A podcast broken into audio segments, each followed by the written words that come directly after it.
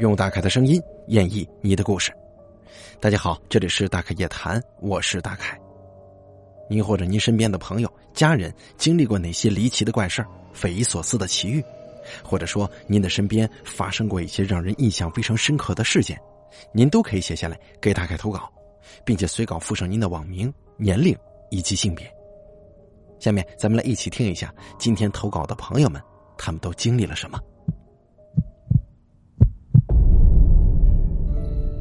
第一个投稿的朋友，他的网名叫做“帮我关下月亮”，他是这么说的：“他说，大凯你好，我是一名来自高三的学生党。这高三嘛，这个课业压力有多大，可想而知。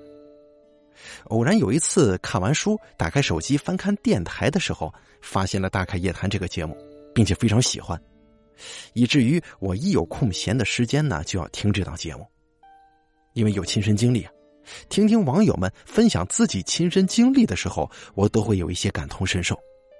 下面呢，我就给大家讲一段我小时候的离奇经历，哪怕到现在，每次回想起来，我都会起一身的鸡皮疙瘩。记得那是在我很小的时候，大概上一二年级，那个时候胆子很大，每天都闲不下来，这白天到处窜，鸡飞狗跳这个词儿来形容是最合适不过了。经常跟周围的小孩天天打成一片，以至于每天晚上睡觉都睡得很死。我有一个亲姐姐，我跟她是龙凤胎，以至于周围的人都觉得我们俩很喜人，那就是很讨人喜欢啊。有一次呢，我的亲姐姐从亲戚那儿要来一个破旧的洋娃娃，我给大家形容一下这个洋娃娃，整个洋娃娃是那种小女仆的样式，穿着一身的女仆装。看上去破破旧旧的，而且这身上还有缝补的地方，并且呢，感觉像是有很长年份了。而且这个洋娃娃站起来跟我一样高。之所以我姐把它要过来，是因为我们家那个时候比较穷啊，租住在都市村庄里头，家里本来就没什么钱给我俩买玩具。为了减少开支，所以我姐姐呢就从亲戚那儿要来了这个洋娃娃。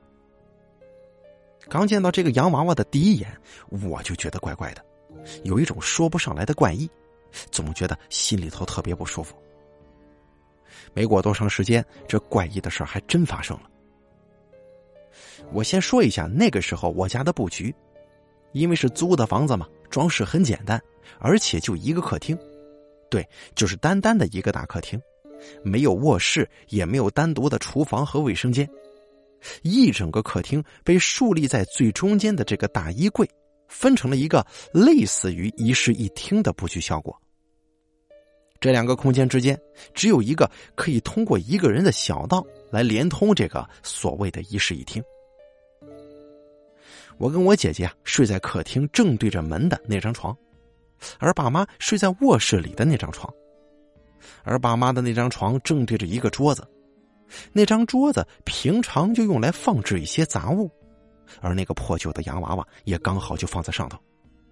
也就是说，睡在我爸妈的那张床上，正对着的就是那个坐在桌子上的洋娃娃。有一天晚上，爸爸不在家，所以我跟姐姐就去卧室和妈妈一张床睡了。我睡在最里面，靠着那个隔开整间屋子的大柜子。而姐姐就睡在最边上，靠着另一个空着的过道。前面我说了，每天白天呢，我都疯玩，以至于每天晚上睡得都很死。但是那天晚上，真是我经历过的最恐怖的一晚了。一如往常，我正在睡梦当中做着甜甜的美梦，在半夜的时候，我突然被一阵小女孩的笑声给吵醒了。那声音呢，特别尖细。而且很大，就像在耳边一样，能把睡得那么死的我从梦中吵醒，你想想这声音得有多大呢？刚醒的时候，我迷迷糊糊的以为是听错了或者做梦，但是那个声音一直都没听过。于是我转头看看妈妈有没有被吵醒，但是转过头，我发现他们睡得很香，没有一点醒过来的迹象。于是我就顺着这个声音仔细去听听，是从哪儿发出来的呀？这听着听着呢，我就发现好像这声音呢就在我们床前。于是我把被子往下头掖了掖，伸出头向前看，于是我就看到至今为止这辈子令我最恐怖的一幕。只见那个洋娃娃歪着头看着我，眼珠子里冒着红光，嘴里还发出那种嘻嘻嘻的笑声。那种红光在漆黑的夜晚是格外的亮眼。不瞒大家说，我在叙述这个场景的时候，我的手都在抖啊。可想而知，我当时亲身经历这个场景的时候有多么害怕。我看着这个洋娃娃愣了半天，当我回过神来的时候，我就赶紧推我妈：“妈，开灯，开灯啊！”我妈被我吵醒之后，迷迷糊糊的把灯打开了，然后嘟囔了几句：“你这大半夜的干什么？赶紧睡，我明天早上还得上班呢。”于是继续闭上眼睡了。可奇怪的是，当灯打开的那一刹那，笑声突然戛然而止。我又偷偷的抬头看那个洋娃娃，发现那个洋娃娃没有任何异样，老老实实的就坐在那儿，头也没歪，眼睛也不红。这个时候，我心里就有些疑惑了，我就想啊，这这是不是做梦出现幻觉了呀？反正总搞不清楚是怎么回事。过了一会儿，妈妈为了省电，把灯给关了。可是这个灯关下没一分钟，那个洋娃娃又开始笑了。但是这次的笑声之中，好像还带着一丝嘲弄呢。这下我明白了，我这是碰到了不干净的东西。但是那个时候小，不懂这些，只知道害怕，所以我再一次叫我妈妈把灯打开，因为我想着把灯打开之后不就没事了。于是我妈又不耐烦的把灯打开，继续睡了。有了灯光的照射，我内心的恐惧多少减轻了一些，但还是害怕呀，害怕再一关灯，这娃娃就爬我身上了。正是怀着这种惴惴不安，闭上眼睛强制自己睡觉，但是这睡不着呀。过了一会儿，妈妈又把灯关了，熟悉的笑声再次响起，我这全身都开始发抖，害怕呀。我不敢想任何不好的画面，直接把头埋在被子里，强制自己赶快睡着。慢慢的，也不知道怎么回事，我还真睡着了。再次睁眼的时候，已经是阳光高照的大白天了。早上起来的时候，我不敢看这个洋娃娃，直接窜出客厅，准备跟姐姐一起洗脸。但是当妈妈在给姐姐洗脸的时候，我发现姐姐的眉毛被蜡笔涂成了五颜六色的样子，就像是小孩子拿着蜡笔在眉毛上乱涂乱画弄出来的那种感觉，说不上来的奇怪。我妈妈看着我姐姐的眉毛，还说：“这怎么回事？是不是你弟弟弄的呀？”我实在是冤枉啊！于是我就把昨天晚上那事告诉了妈妈。妈妈听完之后吓了一跳。然后我们娘俩这么一核实，昨天晚上的一切，这也不是什么幻觉，也不是做梦，更不是发什么癔症了。后来不知道我妈是不是把这事告诉我爸爸了，反正我爸当天就拿着这个洋娃娃到隔壁的巷子里拿火一把给点了，这事儿才算结束的。这件事情自此就成为我心中的一道阴影了。以至于我每次看到洋娃娃都不敢直视。现在家里也不敢放任何洋娃娃，因为那段经历对我造成的影响，我恐怕这辈子也不会忘掉的。好了，咱们第一个朋友经历的这个十分惊悚的故事，咱们分享完了，咱们接着说第二个朋友他经历了什么。第二个投稿的朋友，他的网名叫做阿佑佑，他是这么说的。他说：“大凯你好，我这人呢，其实从来没遇到过什么稀奇古怪的事儿，但是我对这类事情呢，却是非常感兴趣。可能啊，是受到我爸的影响，他经常会跟我讲一些风水或者是奇闻异事什么的。我爸跟我说过一个事儿，他小的时候呢，我奶奶身体不好，一直生病，怎么治都治不好。我奶奶的舅舅是有那方面本事的人，那就是说，哎，大师。”那位长辈听说了这个事儿之后啊，送过来一副黄符，把这符烧成灰喝下去之后，奶奶的身体就好了。我爸说那位长辈啊还会看风水，挺有本事的。本来呢要把这本事交给我爸，但是我爸呢淘气不爱学，最后家里就没人会了。说到现在啊，我爸都是有点后悔的。还有一个呃让我比较印象深刻的故事，是听我同事说的，是他一个亲戚见到鬼的经历。也正是因为这件事儿，让他特别相信这个世界上有鬼。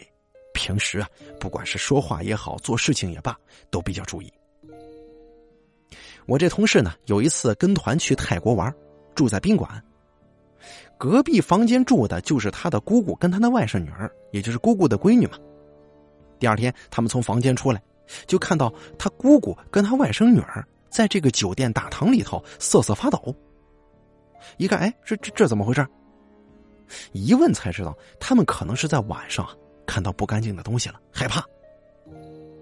他姑姑就解释说，晚上睡着觉，总觉得吧这边上有动静，他以为是自己女儿起来上厕所，想着这闺女上个厕所咋没开灯呢？于是就爬起来帮她开灯。灯亮的时候，就看到一个黑影从他的床底下嗖的一声。就闪到了灯光照不到的地方，然后就不动了。隐隐约约的能看出那个黑影是个人形。这个时候，他女儿也醒过来了，看到了那个东西。这两个人呢，就看那个黑影的脑袋上开始往外冒头发，头发从上到下是越冒越多，然后这个人的体型竟然慢慢变小了，最后消失了。两个人在看到这个东西消失之后，吓得就赶紧跑到大堂了。大堂那边本来说要给他们换房的，可是呢，他们再也不敢住了，愣是在这个大堂里头待到了早上。还好啊，那天是他们住的最后一天，当天就收拾好东西，赶紧走了。我同事还说，他的姑姑跟他的外甥女儿都不是第一次看到这不干净的东西了。还有一个事儿。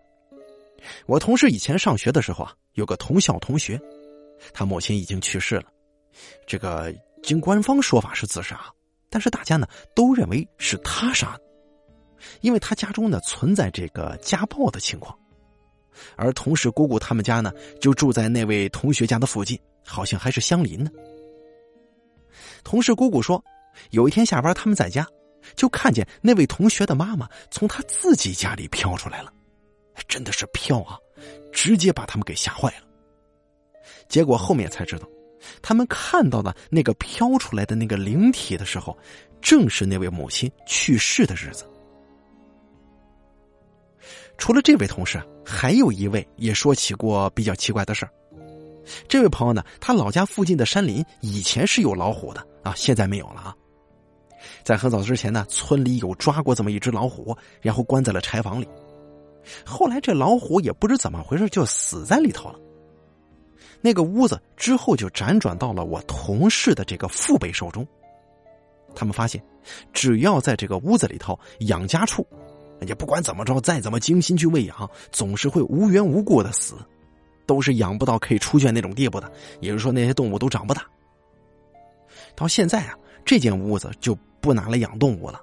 也不知道跟之前这个死在里头的老虎有没有什么必然联系，啊，呃，说到这儿呢，我的经历就全部分享给大家了。这个文笔不太好啊，因为我听来的还有复述来的都比较杂，所以说希望大家呢能够喜欢。好，第二个朋友啊，咱们就说完了他的经历了，咱们接着往下说第三个朋友他的经历。这朋友是这么说的，他说：“大概你好。”我的网名叫做蜜芽糖，我听你故事有一年多了，我呢也想给你讲一下我自己的事儿。在我八岁之前，我总是得病啊，而且病的比较频繁。病好了以后，相隔差不多两个月时间吧，又总会犯病。所以在我八岁生日那一天，父母带我去了罗浮山下的一间叫做苏劳观的道观看相算命。那个时候啊，我是住在一个小县城的，这苏劳观离我住的这个地方呢相隔很远，所以一大早起来就得赶车去，中途呢还得倒好几趟。在那个年代根本就没小轿车，就连这公交车也是只有一天发两班。我跟父母来到这个小观门口的时候啊，里边已经有很多人在排队了。我记得那个地方在当时那个年代是一间很小的道观，这道观前头啊有一条小溪，要过了一条石桥才能走到道观正门。呃，整个环境看上去还是相当优美的。可能我那会儿那年龄段吧，对啥都好奇，又第一次来到这个地方，你就所以说这这个印象就比较深刻。首先是门口特别大，两边的门神看起来很是威武霸气。两边上还有一对对联，上头写着“云游天宫落此处，香音飘渺度世人”，哎，记得很清楚啊。然后走进门是一个托塔天王在正中，要从两边绕道进去才能看到里面的三清殿。三清殿后面是主人的地方，然后就没有了，啊，就是这么一个小地方。由于人太多，我那个时候的身体又不好，我父母呢就在偏殿找了一个人少的地方给我坐下来洗洗脚、休息休息。然后我的父母啊就都去上香了，并且还嘱咐我不要乱跑。他们上完香就回来带我去算命、看相、驱驱邪什么的。那个时候我啥都不懂啊，父母怎么安排就怎么试，我就点头应了一声。然而我的父母走了没多久。突然有个老头子就走过来问我了：“你是哪家小孩啊？怎么自己一个人在这儿啊？”我那个时候年纪小啊，对陌生人是特别的畏惧，然后就站起来看着这老头，也不敢搭话。然后老头对我看了又看，然后就对我微微笑了，就对我说：“小孩啊，你不用怕，我是这里的主持，你过来让我摸一下你。”听完这话之后，我是吓得动都不敢动啊。然后他双手就摸着我的脸，然后是耳朵，再顺着往下摸我的双肩，然后一路往下摸到腿根摸完之后，他就对我点了点头，就说：“孩子，你父母在哪儿呢？我有几句话想跟他们说说。”这个时候，我父母刚好上完香，老爸要去排队，只有老妈一个人回来找我。老妈也看到这老头了。就问怎么回事老头子转身就问我妈说：“你带孩子过来求福呢，还是驱邪呢？”我妈当时愣了一下，就问呢：“呃，您问这干什么呀？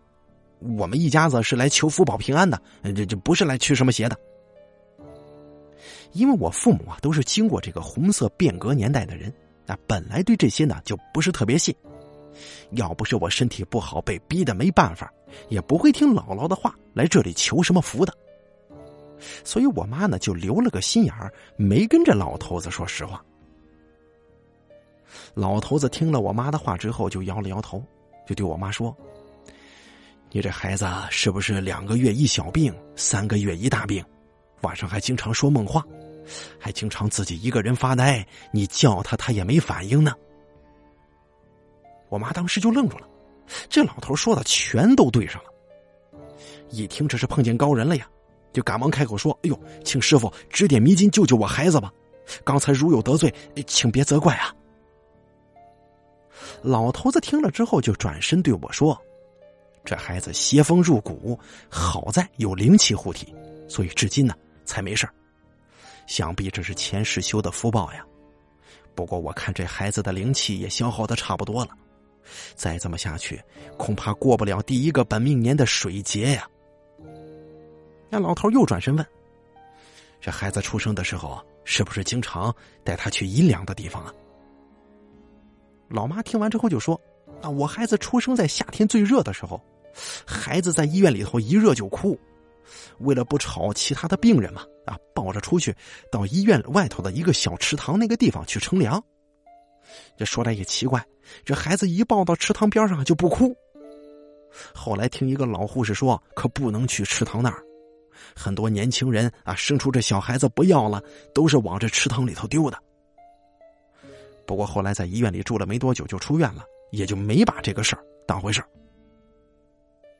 老头子听了之后就点点头，对我妈说：“你这孩子呀，前世福报比较厚，可惜呀，我遇见的迟了。”本来今世啊，他呢与玄门有缘，但出生的时候灵气外露，招惹灵体，再加上命中有水火劫难，这样福报啊、灵气什么的就损耗的差不多了。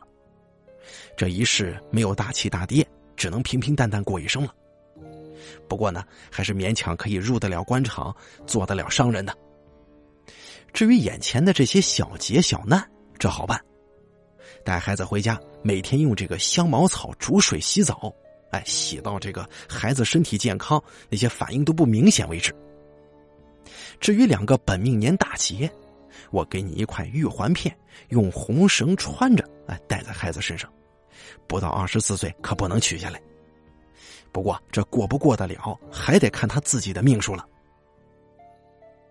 听完老头子的话之后，我妈是赶忙感谢呀，还给这老头子几十块钱表达谢意。要知道那个时候这几十块钱呢，就相当于父母两个月加起来那工资了。然后我妈就拉着我到处找我爸，就说是遇见高人了。我爸不信呢，就想回去多了解了解。这一起回头去找吧，找了半天也找不着人。后来等我过了第一个节之后，又回来找这个老头子。这可惜的是啊，听着新任主持就说，老主持啊去云游了，可能以后也不会再回来了。这边我就跟大家说一说我的这个第一个大劫啊。我的第一个大劫是在十二岁的夏天，跟几个我很好的同学到其中一个同学他爸爸上班那个地方游泳去。以前呢，化肥厂挖出来的一个小水塘，哎，那个地方是可以游泳。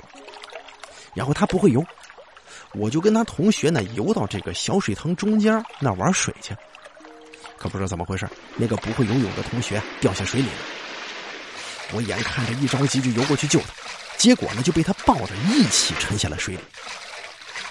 后来我拼命的推回他上岸，然后我就没了上岸的力气了。当时我真的认为我死定了，但不知怎么的，我就看到我胸前的那一块玉环片发着光，就这么向前飘。因为我在水底呀，脚到地，然后我就跟着这个玉环片走，走着走着，我就到了岸边了。然后被几个同学一把拉上了水，然后到了我二十四岁那年，真的是火劫啊！可能大家说了挺玄乎，不信。我老爸是修汽车的，我那个时候呢就跟着我爸学修汽车，因为修沙板呢要用到气枪，我那时候刚学没多久，不知怎么回事，这个气枪就回火了，然后我也没有及时关掉这个气枪的阀门，然后这火就回到氧气管里。跟热缺管里的两条管一起炸开了，我当时吓得都懵逼了，想跑又不敢。可这个时候，我胸前发热了，烫的我是一下子清醒过来了。然后呢，我就抓住这两条管折起来，等炸到差不多到我手里啊，这火就灭了。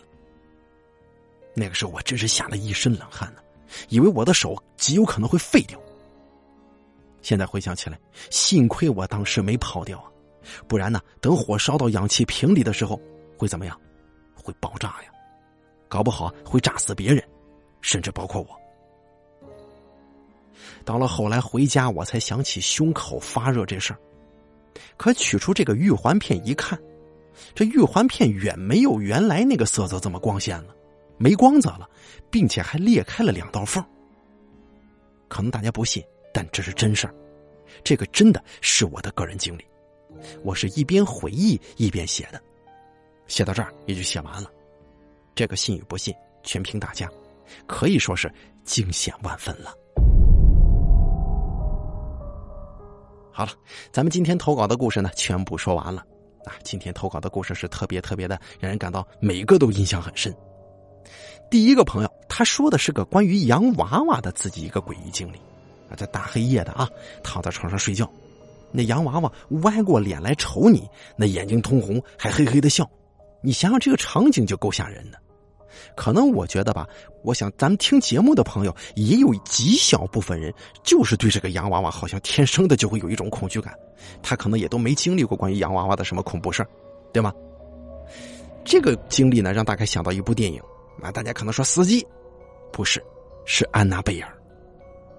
如果大家呢对这种类型的恐怖电影，如果说啊您有一定的承受力的话，可以去看一下这个《招魂宇宙》系列的《安娜贝尔》，跟这个差不多，但是比这个可凶多了啊！大概以前呢也看过一篇文章，说的是这么一个事儿啊，就是从小玩到大的这个洋娃娃，你在丢的时候别随便乱丢啊，丢到一些莫名其妙的地方，被一些其他东西惦记，因为他从小跟你玩到大，他身上占有你的人气，并且他还是一人形，容易寄存或者说被其他东西这个附着其上。啊，说这个可能就悬了啊！大概也不敢保证这个事儿是真的。反正看过这么一篇文章，也看过这个很多电影，确确实实反映的是有这么一个情况啊。当然，信则有，不信则无了。大家可以看一下那部电影《安娜贝尔》。还有第二个朋友，他经历的这个事儿，最让人感到印象深刻的还是去泰国玩那一段啊。这两位女士是吧，在这个酒店里住店的时候，看到了一个黑影，对吧？这黑影嗖的一下子从床底下钻出来。闪到一个灯光照不到的地方，然后这个头发就疯狂的生长啊！这个呢，也让他开想到了一部电影，这个电影也够劲儿，叫《关灯后》啊，大家都可以去搜索一下啊。也不知道怎么回事，今天这两个投稿人好像都是可着电影来的嘛啊，并且呢，咱们还都看过，叫《关灯后》，也特别吓人，特别精彩，讲的就是也是一个鬼魂，他是不能够在这个灯光之下或者阳光之下生存的，只能游走于黑暗。啊，所以说跟这个差不多的一个样式的啊，只不过可能没有他长头发这一段那么恐怖，还会慢慢的变小消失，非常吓人啊。不过呢，极具传奇色彩的还是咱们第三个投稿的朋友蜜牙糖，他经历的这个事儿怎么说呢？这个事儿如果要是真的的话，那真的可谓是比较传奇了啊。你说上庙里去，小小年纪遇到了一个怎么说呢？有缘人，对吧？拉扯一把，帮衬一把。这个东西还真是这样，有的时候你这人呐没福气或者怎么着的，你真要是碰到一些外病啊、邪病、虚病之类的，你还真不一定能花了钱找着人。但有的时候你可能就在外头逛悠，就有人过来帮你指点指点，这个事儿也无可厚非。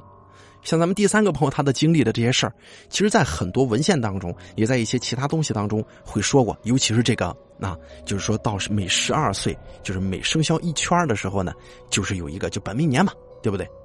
有句话叫“太岁当头坐，无喜必有祸”嘛，对不对？所以说这个十二、二十四、三十六，对不对？这都是怎么说呢？咱们很多老百姓所认为的坎儿啊。这个不知道大家是否认同这句话啊？不信你可以回想一下：十二岁啊，二十四岁啊，三十六岁，你是否想想发生过什么特别，就是说比较凶险，或者说比较哎你厉害，甚至说是比较哎高兴啊，或者说是改变的一些事情？啊，你要知道啊，有很多人在本命年不但不倒霉，并且还会飞黄腾达，比往年都厉害。这个就属于什么呢？犯到点上了啊！这个咱就不具体讲了，大家可以仔细回忆一下啊。好了，咱们今天的大开夜谈呢就结束了，非常感谢您的收听啊！咱们有四个投稿方式了：第一，加 QQ 群一三四三一三七二，然后发送聊天信息给群主，也就是我就可以了；第二。关注大凯的新浪微博“大凯说”，发送私信给我。第三，也就是咱们公众账号，关注大凯说的公众账号，发送聊天信息给我也可以，但是呢有字数限制啊。